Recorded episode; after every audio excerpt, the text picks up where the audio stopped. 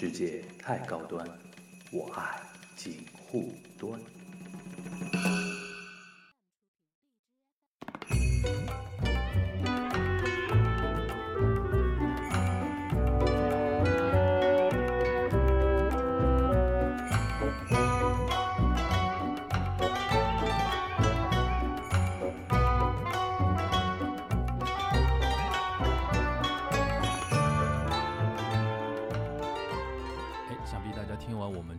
后呢，还是有一些感想的啊。但是呃，这次呢，我们非常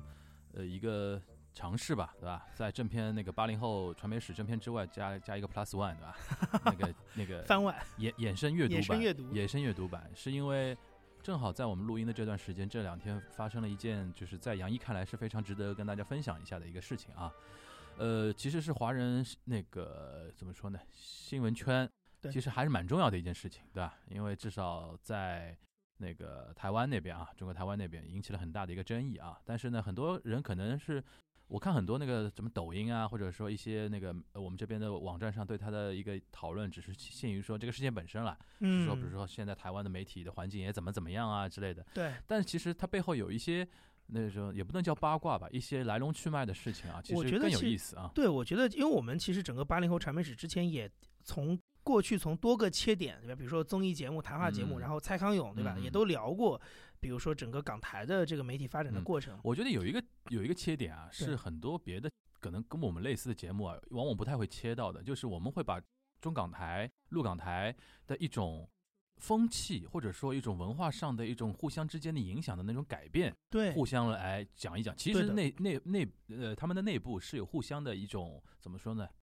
互相的引力在。有的，有的，对吧？有的。然后其实今天这个话题跟这个引力也是有点关系。我们又会发现，你从另外一个维度、另外一根线，又穿起了嗯很多人跟事。对对，对，然后这个事情是什么呢？就是呃，台湾的那个中天新闻台，中天新闻台。中天新闻台前两天被摘牌了，然后 摘牌也不知道这它就它就不更新了，这叫不换照，不予换照，不予换照，就是说，它这个牌照是到十二月十一号结束，对啊，截止期。那么它不给你换照的意思就是你十二号就不能再。其实你还有一个月不到时间，就是这个频道等于要变相被关台了。对，然后它其实关的是有线电视五十二频道，嗯你不能在这上面播了。嗯，但是因为整个中间电视你也知道嘛，就是说嗯台湾的整个新媒体的变化跟冲击没有大陆来的这么强。嗯嗯，而且其实这两天我也看到，就是很多人也在讨论说，大陆的电视是不是真的就没人看了嘛？嗯，对吧？还是有人说，哎，其实还是有人看的，虽然可能都是老年人，有对对有人看，还是有人看的。那台湾其实更加是这样，就是它整个的流媒体的转型也没有大陆那么的猛烈，所以嗯其实很多人还是通过电视台、有线电视在获取信息，那还是有很有利可图嘛。嗯所以你其实这个摘牌，虽然说大家也觉得，哎呀，跑到 YouTube 上播嘛，对吧？也也在呼吁大家去 YouTube 上看，赶快订阅，赶快订阅，赶快订阅。对，但是我觉得还还是有一个对，但是就是说，嗯嗯，电视还是一个大众的主流的传播方式，所以还是有这个影响在，而且又是一个由相当于是一个政府参与介入的这么一个事情嘛，对大家会觉得很有指标性。然后又里边其实又牵涉到一点两岸的一些话题了，对吧？有的有的，呃，我们在解读这个事情的之外呢，还要把我们刚才说的来龙去脉和对对一个更广的一个视角，就是两岸三地的一，些互动啊，要不争取在这一期 Plus 衍生阅读里边跟大家稍微简单介绍一下。我们先说一说一个名词解释啊，就 NCC 这个啊东西，，NCC 对吧？嗯那个杨一跟我们解释一下，NCC 是一个什么样的一个存在？好，NCC 呢，它的全名叫所谓的啊嗯国家通讯传播委员会啊嗯，NCC。那它其实整个这个当时的这个呃结构是想效仿美国的 FCC，就是联邦通讯传播委员会啊，因为呃这个组织是二零零六年成立的，嗯其实当时。呃，说实话，就是当时这个机构成立，就跟类似的这种换照的风波是有关系的。啊，那整个这个当时的这个背景是在于说，就是在零六年这个 NCC 成立之前，那么台湾的整个这个媒体的嗯主管机关是所谓的新闻局，新闻局，对哎、那然后呢，在当时的时候，因为那个时候正好是民进党执政时期嘛，陈水扁时期，嗯零六年，零六年陈水扁末期了，对的对。零四零五年，其实当时出了几个事情的。对，第一个就是所谓的定频风波，嗯就是零四年当时应该是说那个时候是大家呃对于就是一些所谓的蓝媒啊，比如说嗯 TVBS 啊这些他们对于我们现在小话题，简单跟大家介绍一下，如果一个小白看台湾电视，啊蓝莓绿莓怎么分？就你怎么分，对吧？呃，比较明显的几个，比如说嗯。一般来说大家会觉得最绿的啊，嗯，比如说明视，三立对的，明视跟三立立，，嗯。因为明视它其实在所有权上，台湾人一般叫三明治嘛，明视、三立、自由由时报报，对这三 家对三明治，绿绿的发油了已经是、啊，对绿的发绿油油然后呢，另外一面呢比较偏这个深蓝的，就是嗯中天，深蓝，中天这天次是中天，深蓝就是那种那种就是就是就是怎么说呢？还呃，国民党的核心价值，对吧？就类似于甚至甚至要靠近新党这种玉木明这种人这种人了，对吧？他其实也有一个背景嘛，因嗯为以往这个呃台湾就是原来国民党统执政时期，那个时候就是党政军还没有退出媒体的时候，当时就是中视、中广嘛，嗯，所以现在其实后来中视跟中天也是一家，所以它整个嗯这个颜色背景是有点这种谱系的关嗯系。中天呢也不是说上来就是那么蓝，它也是经过这里面也是时间的发展。好好玩的地方，因为他们是民间民间媒体，随着它资本的一些变动和一些和一些比如说董事长啊对那种大佬的一些变动，其实它的味道和颜色是在改变中的。是的，是的。然后呢，另外有几家就是呃，大家会觉得相对中间一点，但也有一点点颜色。比如说刚才提到的 TVBS，嗯 TVBS 嗯它呢就是我们之前聊过嘛，台湾嗯最早的一家有线电视，就是合法的有线电视台。然后呢，呃，它一般被认为是立场比较的偏蓝一点，中间偏蓝，中间偏蓝中间偏蓝。嗯所以那个时候的。在这个陈水扁时期，我们就嗯说到刚才那个历史沿革，就陈水扁时期，当时就是那个时候还有二一零零全民开讲哦，李李涛涛，啊，哦，吵吵架最好看就这个节目，没错，那个时候就是零四年以后，当嗯时因为发生了三一九枪击案嘛，对那时候对对对那年大选之后，所以那个时候其实是倒扁骂扁是最火的，其实就是二一零零全民开讲。媒体大爆发那个时候，对。真的是二一二一零零全民开讲，那个时候收视率可爆炸的那种 啊，对的，所以那个时候呢，就当时就是那个时候还在新闻局的管理之下，所以那个时候定新闻局就搞了一一出，就是嗯要重新给台湾的有线电视定频，就是定频道。嗯嗯就是以前，比如说，因为从大概九十年代开始，大家比如说习惯看这个呃 TVBS 这个频道是三十四频，我记得三十四频道。那后来他就说，我们因为现在频道多了嘛，对吧？嗯大家找频道不方便。那以前呢，可能是一个自然的增长的定定频的方式啊。现在呢，我可能需要，比如说相关类型的，我把它放在一起。嗯他就划了一下，比如说可能十以下就是一些综合性的，比如中式、华式、台式，嗯然后可能比如说呃这个十几到二十这个阶段就是所谓的可能知识型的，比如说 Discovery 啊，嗯然后给呃这种全家共赏的，比如说嗯像呃什么东森幼幼台啊什么的，啊哎，然后后面可能他会按照类型，比如说有这个有线电视的综合性频道，对，有线电视的喜呃影剧频道，有就些电视的。新闻频道然后呢，五十开始就是新闻频道，，OK，所以当时他就是把 TV，因为 TVBS 其实它在这个主频道最早的定位，其实它是一个综合性频道，就是它既有新闻，又有政论节目，又有电视剧，对又有综艺节目，对。所以它当时呢，按照那个时候大家会觉得说，它应该是把它分在靠前面的这种有线的综合性频道里，对。但是呢，当时的新闻局主张就是它呢新闻节目的分量太多，嗯。所以要把它放到就是现在的五十五频道这个位置，就放到后面去。，OK，那它其实带来的一个直接的影响，就是因为很多观众他是有这种收视习惯嘛，嗯，他会觉得，哎，你这个频道没了，就是嗯。跑到另外一个地方嗯。去了，所以可能而且是会往后排，往后排会有一往后点。排其实是很讲究的，是的，会有一些影响嘛，所以嗯。当时就是这个，其实就是后来，呃，我印象非常深，就当时有讨论过说，哎，是不是说不能由一个政府部门来决定这件事情，应嗯。该有一个所谓，比如说也是一个符合民意的一个机构，嗯。就是他们当时最早国民党当时提出的方案，因为那时候国民党是在野党嘛，嗯。提出的方案就是说，我们要成立一个独立的委员会，这个委员会的委员的数比例要按照立法院里的立法委员各党派的比例来。嗯，那那个时候，说实话，就是对朝小野大，朝朝朝对，所以那时候其实是对就是这个国民党比较有优势嘛，因为他是在立法院是最大多数第一党，所以他可能就是在里面是会人比较多，委员会比较多一点。他没想到，哎，这个风 流年，对对对，但当然，其实后来这个方案，其实后来王金平也没有，就是在王金平的相当于是一种游说之下，其实最后国民党团也没有坚持这个方案。嗯，对，就是它还是一个相当于是个提名制，就是你现在看到的这种比较有争议的一种方法王王。金平蓝皮绿 骨，那但是我我也也不一定了，因为你想，就是你刚才说的风水轮流转嘛，吧？对对对你这把这个卡死也未必好。OK，所以当时其实这个是一个一个当时引发就是岛内要讨论说，我们是不是要有一个独立机构来做嗯这些跟媒体相关的决策的管理的这样监监管的这样一个。另外一个就是说，当时其实有一个非常直接，就是上一次关掉一大堆频道的时候，嗯。二零零五年，嗯。当时其中呢，这当然主要关的是一些跟呃，比如说一些娱乐类的、影剧类的，因为它当时涉及到一些色情节目的播出。嗯，但有一个频道是有争议的，就是东森新闻 S 台，嗯它是当时东森新闻这个二十四小时新闻台之外，嗯。做了一个以这种新闻专题类的啊，节目为主的一个东森新闻 S 台，就深度报道，深呃偏深度、偏专嗯。题、偏国际新闻嗯。这样的一个频道。但当时也是因为就是我们刚才就是说到这个颜色嘛，嗯东森在当时其实那那时候秀芳姐就是 是东森的主播，对对对对，所以东森是属于一个比较当时啊，当时当时的当时是属于一个比较中间偏蓝一点的。那个时候像连送大陆行的时候，跟中央电视台主要合作的就是东森，嗯所以零五年当时就要搞东森啊，大家就认为是在搞东森。所以呢，他就把东森新闻 S 台给关，也是关掉。当时就是嗯新闻局来关的。嗯所以其实就是这样的一些事情，是直接就是最后推动了，就是大家觉得我们需要成立一个独立的啊、一个第三方的机构，而不是一个政府部门来管理这个事情，所以就所谓的 NCC 就成立了嘛，在嗯零六年的时候，嗯。对，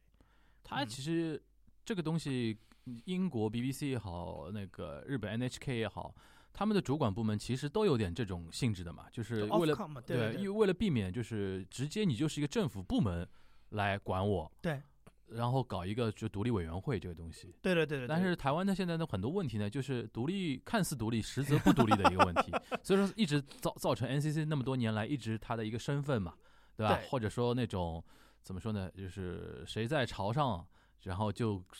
那个贯彻谁的意志，多多少少会有一多少这这会有会有这种问题。对然后是呃，这个是 NCC 的它的一个背景啊，对，就是他这次等于是因为他们应该就是电每个电视台的牌照等于每隔个几年就要换一下的意思。对，就是说它这个东西就跟其实跟香港是一样嘛，对香港之前亚视关掉也是不续牌，对，对呃，但是呢，它这个不续牌就是跟亚视有点不一样的地方，就是人家还是还有经营上的一个问题。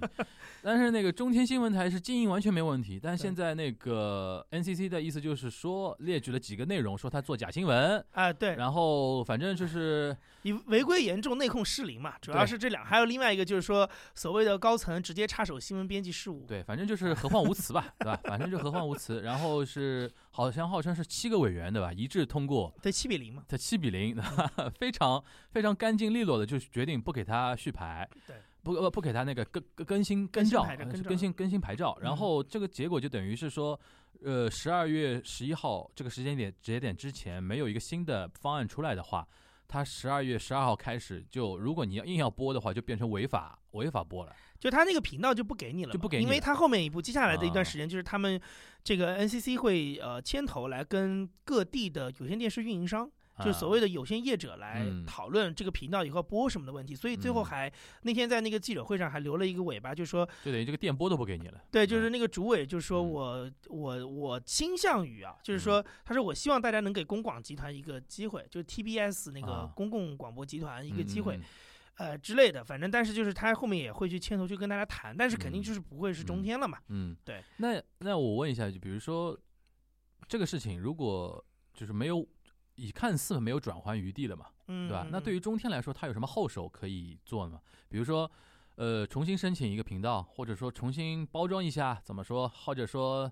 呃，就是整改嘛？你说我哪四个地方有问题嘛？然后我整改嘛？怎么样？现在有听说这种话，呃，这种消息传出来吗他应？该还是有在做申诉。其实我们可以比照一下当年东森新闻 S 台最后的嗯处理方式，就是嗯他们一开始也是，当年我记得当时是那个呃叫王令林，好像嗯是他们的总监，就是也是一开始是呃就抗议声浪很多什么的，嗯但后来到了一个阶段之后，其实呃也就收了。嗯呃，就觉得反正大家承认这个现实，而且当时因为东森还有一个新闻台嘛，嗯，就是一个现在大家看到那个东森新闻台在播，所以后来就觉得说，那就是也不要去做太多的这种，呃，僵在那个地方。就我觉得我自己的感觉就是这件事情到最后的发展，呃，实际上它改写的可能性是比较小的。从目前的就翻盘对吧翻盘的翻盘我觉得我也觉得不太是比较小的。那只是说看中天自己未来它这个新闻频道想怎么样来运现在营下去的中问题。中天综合台还是没问题的，对吧？中天综合台还是有的嘛，对。嗯，然后呃，所以现在你能看得到吗？现在在导流嘛，对吧？就往它往那个 YouTube 频道上面去导。对，但是接下来就是说，可能那天其实记者会上也提到，就是这个裁员的问题有可能是不可避免了，肯定会遇到这样的问题，就是嗯你不可能维持频道没有了哎，对，对维持这么大的一个规模的运转，那后面其实完全是看说中天还要不要花多大的力气来介入到新闻业务当中，以及它背后的旺旺集团、神旺集团、嗯呃蔡衍明呃还有多大的坚持吧？对嗯，，金主嘛，毕竟是。对，这里边呢，就是不得不提那个旺旺集团了，中石旺旺，对吧？它的一个背景。对在说那个背景之前，倒是我可以跟大家说一下，因为这几年就是这两年多吧，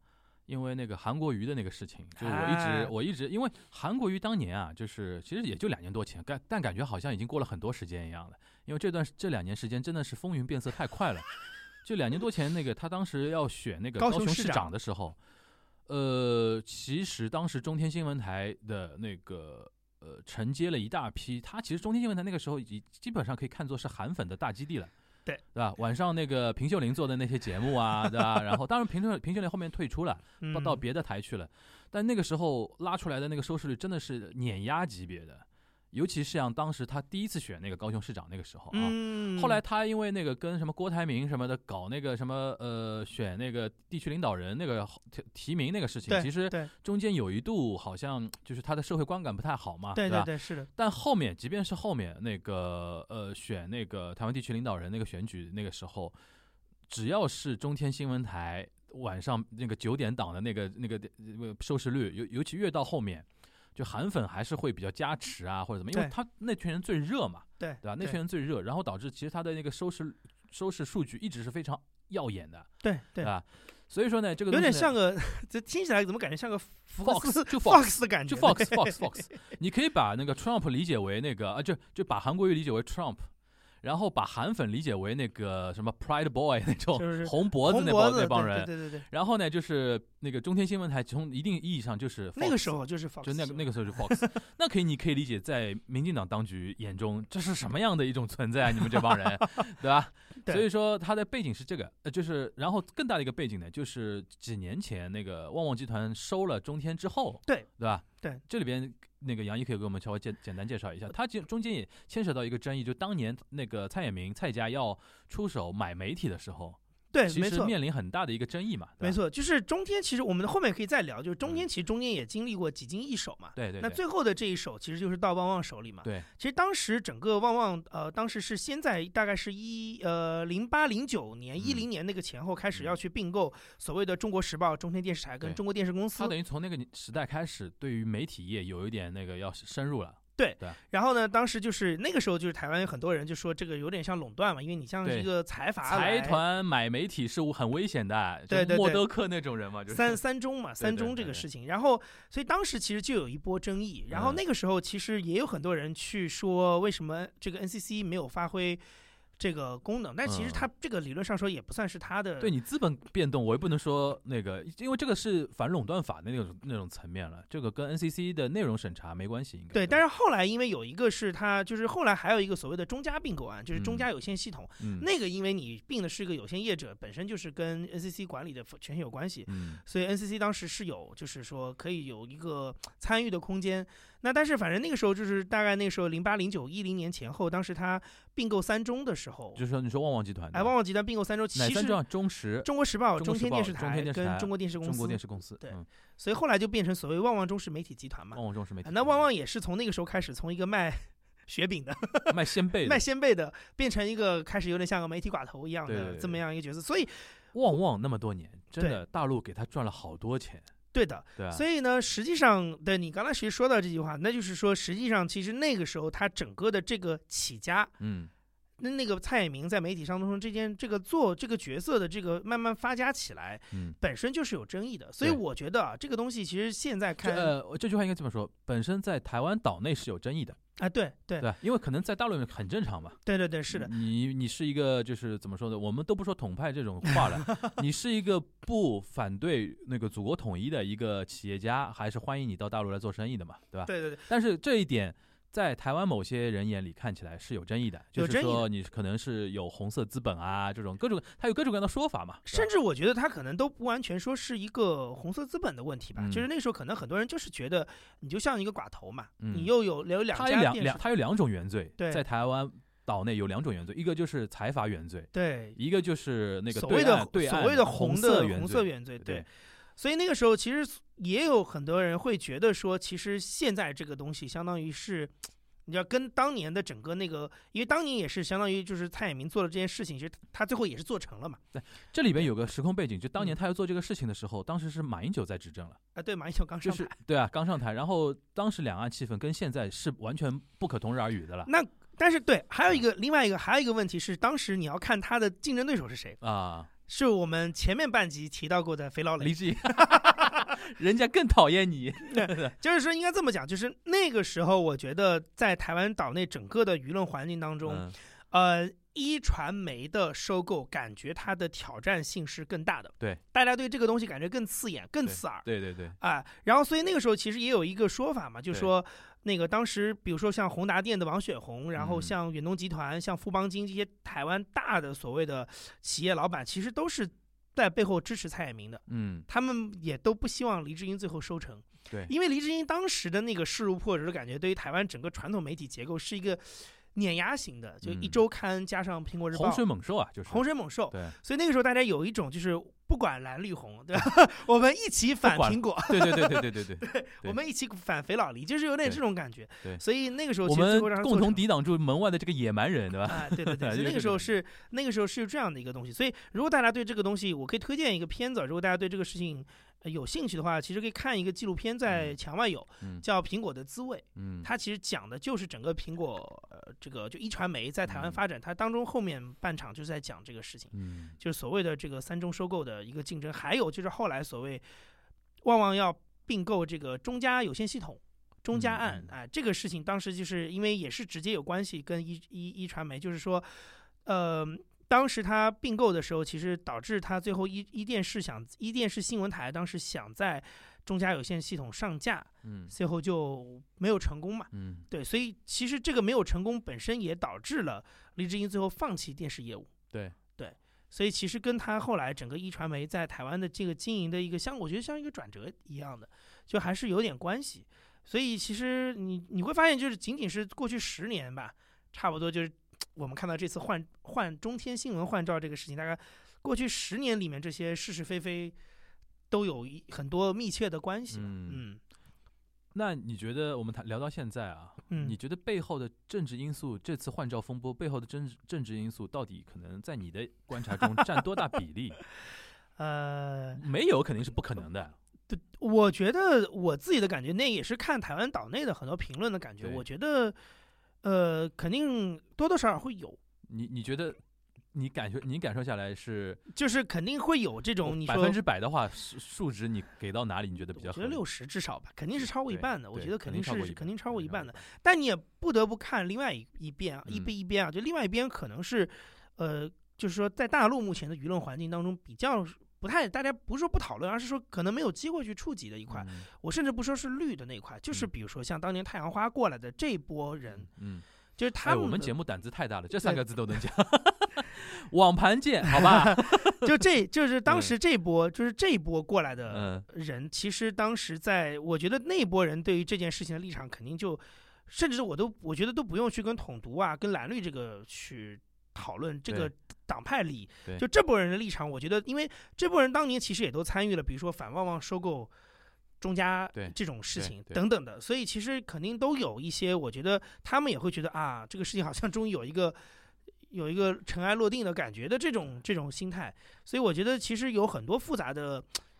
有很多复杂的因素在后面吧。我觉得不不是说那那我相信说，就刚才我说的，我觉得大家能够想到的那种脚趾头想到的那些东西，可能占百分之六十，嗯，但另外百分之四十，我觉得有更复杂的空间在里面。其实就是以意识形态或者党派利益为名的一些经济利益的算计嘛。对，有些人可能就是求着这是块肥肉，对吧？然后我怎么想抢过来呢？就用某些口号作为一个怎么说呢？旗帜，对对吧？对，呃，这个东西呢，就是因为这个东西要聊又聊深了，要聊到党岛内的一啊些那种资本的格局啊，对对对那个就太深那种东西，比如说比如说那个什么尤英龙这种人啊，是吧？对吧？有很多那种绿绿派的那种大佬，不是也有很多那种传媒大佬嘛，对吧？像三立的那种老板啊什么的，其实都很都很微妙啊，对吧？你像包括赵少康这种人都很微妙，是的，是对哎你说的赵少康非常对。我那天我看了他的那个 TBS 的那个《召唤战情室》，我也嗯。听了他的中广的节目，嗯嗯嗯我觉得他对这件事情的是比较，我觉得他比较中公公允一点。对，嗯，他是他是怎么一个立场呢？他就是说，那我觉得他的立场跟大多数台湾的这种所谓比较知识分子向的嗯。媒体立场都差不太多，嗯。就是呃，基本上是各打五十大板，当然嗯。更多的板是打在政府身上。嗯，理打在理 NCC 身上 NCC 很很理由很简单，就是嗯。说，你既然是一个想要类比 FCC 就美国的那套模式做的一个监管机构，嗯。你理论上就应该是维持它的运转。美国也有很多很极端右翼的频道，我不说 Fox，现在有什么第一美国台啊什么的，对对。像最近川普又很喜欢这两个频道。就就是那个用沙沙欣欣老师的话，比 Fox 更 Fox 对吧？，Fox 对。反过来说你 Fox 不够红，对，问题就是说人家也存在，对，也提供你一个空间，所以理论上说他就会觉得说，那你既然是比照那套模式，你就应该给他一个说话的权利因，为你这个机构本身就应该是去意识形态化的，对。对吧？你不能说因为你别以别人意识形态跟你不一样，然后那个说把把你的整个生路都给卡断嘛，对对？，但但是但是后面的是什么呢？就是说，也的确，他们也知道说，中天过去几年，尤其是跟你刚才提到韩国瑜的那个前后，嗯，他的确做了一些事情，是也不是那么的，嗯，也也不是那么符合新闻原则吧，就也是新闻专业，也是足以让人指摘的地方，哎、对。对啊，所以呢，我觉得他们基本上是个两两面的打，但是可能打在 N N C C 头上会更重一点。他就会觉得说，你就算觉得他有这样的问题，你也不至于到把它关掉的程度。嗯，对你可以允许这样的，还是要让这样的声音出现嘛？就是我誓死捍卫你说话的权利嘛，对吧？你其实做的应该是这个事情，你说的不好听，啊对，而且就像大家说的，这样的声音其实在台湾也就只有这么一两家了。啊、所以你把它彻底关掉之后，这个观瞻还是有点，就这也是为什么这两天很多国国际媒体也会关注这个事情，就是说，呃，因为你印证了很多大陆这边对你的说法哎、嘛，对对对对对吧？对对对，就是还是那个话，就是样子也要做一做。吧对他现在现在就是样子也不想做，吃相有点难看了，样子也不样子也不不做不做了，对吧？对对，是是这个问题。的确是这样啊。那那个，我们站在一个更高的一个角度，因为你刚才提到一个那个苹果那个呃就是一一传媒一传媒啊这个台东西，湾的发展，我们简单简单再说一说，就是一传媒，你觉得它给两岸三地 尤其带来哪些变化啊？因为它这个的确是个洪水猛猛兽加鲶鱼嘛，嗯，对？吧？你觉得这？我觉得可能对港港台的那个媒直体接更直接一点。更直接一点，对我们来说可能更是一个警戒作用。就很多人，很多，我觉得这一次很多事情，其实对于大陆的一些呃听友啊或者网友来说，其实是一个提醒，是一个什么东西啊？就是 关于对资本跟传媒的一个结合，到底是应该怎么来看待这个问题？我现在已经看到很多人会说了，就是说，就是因为媒体还是应该是喉舌啊，啊这个有嗨，我觉得这我觉得是这样啊，就是说。两岸，呃，就是我说两岸，就是说是大陆这一边加上港对着港台那一边，我觉得嗯这两两两方的这种媒体生态刚好是两两个极端。对，就是我们这边这个极端我就不说了，就那边的极端就是说它完全就是，尤其是像在这次 NCC 这个事情之前，其实是你能看到的，它主要的操作都是呃资本在操作。对。那香港这边以前可能就是比如说像。呃，比如说像黎智英算一一一一个比较大的一个，然后像像邵氏嘛这种，对就是比较大的一些资本在后面。然后那个台湾那边的话，可能就是啊、比如说最早可能也是香港人过去做的，就是 TVB TVBS 对吧？对对对，后来就变成比如说像王雪红啊、黎智英啊、蔡衍明啊，嗯，都参与到这个生意当中去。这个我们以嗯前也聊过了。好像香港人对于传媒生意真的是在华人地区里边是走在最前面的。传讯电视就是中天电视的前身，就应该这么讲。台湾的所谓有线电视的这个生态的嗯第一桶金，嗯，其实都是香港人挖的你。最早的我几我就想说，香港人是有什么样的优势，或者说他是因为那个英国殖民地的这个关系，还是说什么样的原因？你觉得他们他们为什么会对于传媒新传，就是说敏这个敏这个生意这么敏感，他对传媒这个生意这么敏感的原因，你觉得是什么呢？我觉得很大的原因就是他完全没有经历过两岸都曾经经历过的那段就封锁时期。啊，因为台湾在解严之前，其实也是一个完全政府管理的一个状态，所以那样一个长达二三十年的一种呃模式，其实是它能够，就是它会让人要需要重新学习说资本怎么在媒体圈内嗯。摆正自己的位置，嗯，因为以嗯。前可能资本在。媒体圈内的这个，你也许有一个身份上的参与感。哦，对他可能一开始就有自己会束缚自己的手脚。对，，就是你你虽然在名义上有一个参与感，但实际上你知道背后的老板是政府。对对吧？但是香港其实不太有这个问题，就是香港它的整个娱乐所谓帝国王朝的天王老那个英国女王在天边啊，就是它的形天高成对它整个的形成都是完全遵照市场规律的这套，而且它的参与方有很多嘛。你对像早年，比如说，嗯，邵氏是后算是后来，那个时候更早的可能是一帮上海的过来的人在做，甚至那时候还有一些美资、英资的人都早期在香港做根本就是电影公司那对帮那帮对搞电影对对对对的那帮人，对然后邵氏本身也是从，呃，可能一开始在香港、在东南亚做电影业务，后嗯来觉得，哎。媒介渠道转了，除了影院，除了有这种更长周期的拍摄之外，我们有更短平快的电视，对所以它整个的发展方向转到电视去，所以它完全这个发展路径是跟着市场走的。对，那这个跟两岸的至少我觉得九零年以前的情况都完全不一样。可能香港是大概华人世界里边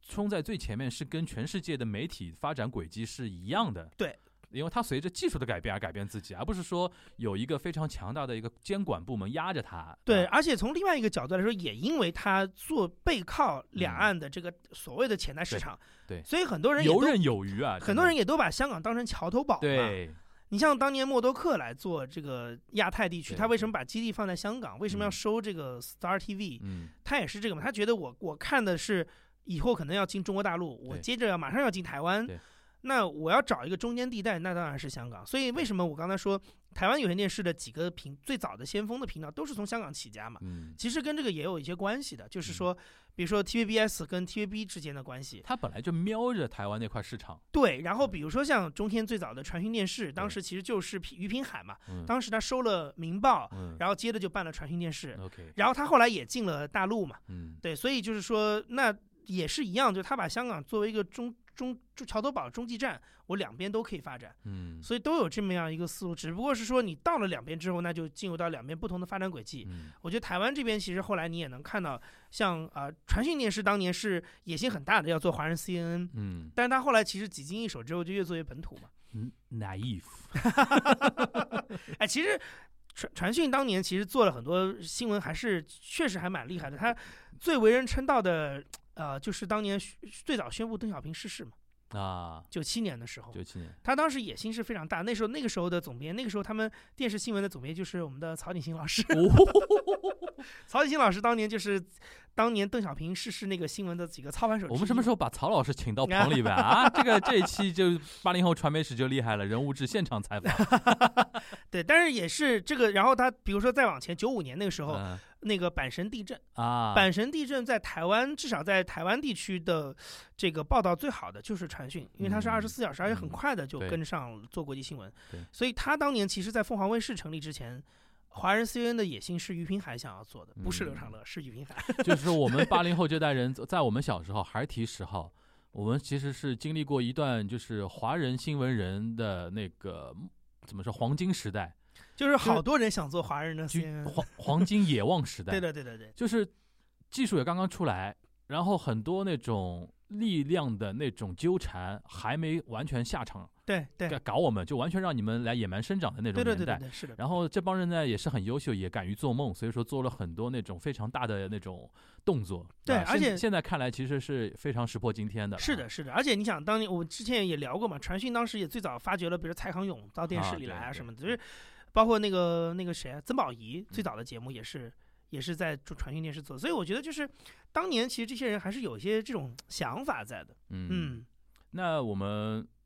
我觉得你稍微再预测一下，就是那个这个事情怎么收场呢？就是就是 NCC 这个事情，你你个人有有有能能想过几个 scenario 那种？哎，我觉得我我自己的感觉是我只能参照过往的经验来做嗯判断，我我个人的感觉就是这个事情最后就是按照这个事情大概会定案了，也就算了，也就算了。蔡家也蔡也没。我觉得中天新闻想要再做的话，很可能他们就去往网络上，可能再去看看。哎，我刚刚想说这个，如嗯如果啊，中天就下定决心说它是转型成为一个互联网型的一个传媒平台，也不也不也有可能是个好事情。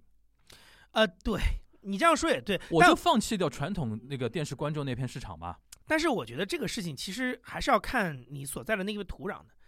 有风险在。你看亚视当年一二年那个牌照收掉的时候啊，一二嗯年还是一六年忘了。收掉的时候也是说要转互联网嘛，转嗯卫星嘛，但是其实也没做起来。但是中天有个好处，就台湾的 YouTube 比较不是还有这个，就是你的内容意识站在哪一块意识形态上？啊，我觉得未来那个中天网络版中天如果出现的话，会更红，会更红。你点击不会差的哦，你点击量不会差的哦，你懂我这个意思吧我？懂你意思，我懂。就是翻墙出去的人还很多的。但对，然后另外一个就是台湾岛内的人也一样，但是哎我都可以想到了，如果他做那个中天网络网络平台，嗯呃，找一些名嘴，你看？黄志贤、叶问打唐唐香唐香龙，对吧？更加不用考虑那些不用考虑了，不用考虑，不要不要平衡了，就是大陆大陆网友喜欢听什么，我们说什么呗。赖月谦，对吧？对吧？对对吧？就因为本来我在电视台还要做做样子，比如说那个还要找一个什么那个谁那个沈大佬啊，那种那种人过来沈富雄，啊，或者什么高佳瑜这种绿绿皮蓝骨哎，对，稍稍微稍微来平衡平衡，说点让让蓝营不舒服的那个话。现在现在无所谓了，嗯，对吧？嗯就就就叶问打拳，打呗，就打呗。对我觉得有，我对我我也是觉得就是因为网络化代表了就是他会找同文层圈层化了，嗯嗯嗯嗯嗯，对吧？没错没错，很有可能会这样的。搞不好中天也开始做播客也不一定。呃，哎台湾今天哎 podcast 这么繁荣，每个右右那个每个节目的那个屏幕右下方来来一个什么支付宝二维码，大家大家打钱、啊，好吧？嗯，反正我觉得今天其实呃借这个机会啊，跟大家稍微科普一下，科普一下台湾的一些媒体生态啊，因为台湾的媒体呢，其实。这个是个好话题，我觉得也可以是我们八零后传媒史的一个特色板块，就是经常跟大家聊一聊台湾媒体，因为我们经常那个杨毅杨毅经常会上那个《双城记》啊什么的，啊我昨天刚刚碰到一个台湾朋友，他说他我跟他聊到那个杨那个，我说你在做那个《双城记》啊什么的，我那朋友说他是因为在上海嘛，跟他爸爸爸生活在一起的嘛。他说：“哦，我爸爸每周都看，每周每周必看两个，一个什么《双城记》，一个什么《海峡两岸》岸。对对啊，其实其实这一块儿，而且那天我昨天还在跟他说，我说其实我内心一个想法啊，这个我相信我，因为我私底下跟杨毅也沟通过，嗯，我觉得是的，是的，我觉得我们其实很有必要做多说一点台湾的东西，是是，因为我觉得现在大陆年轻人对于台湾不感兴趣啊，注意我用这这个表述，不感兴趣，已经不是说对我觉得已经不是说你能不能不是讨厌喜欢这种东西，就不感兴趣，不感兴趣，其实我觉得是很危险的。因为还是那个话，就是这个事情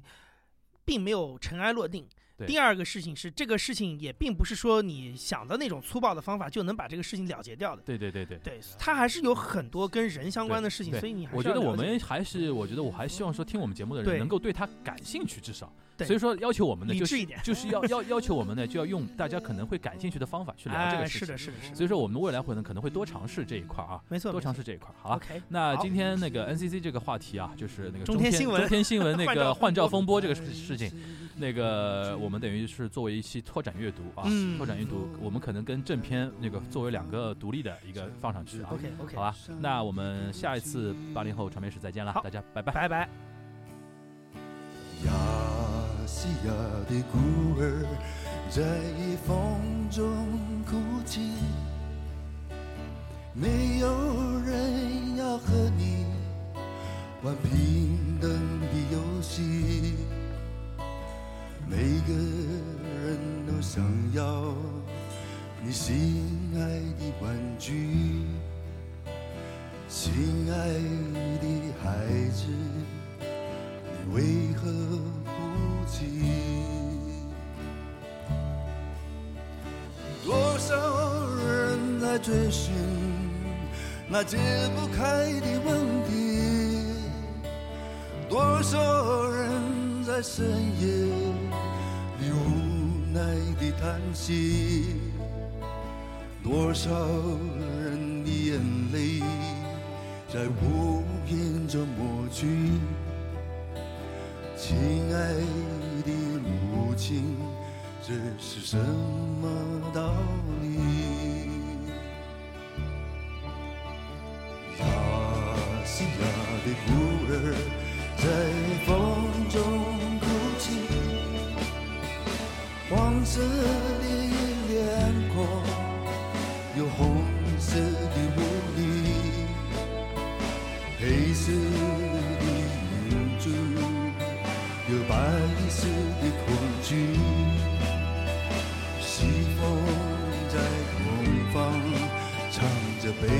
上的歌曲。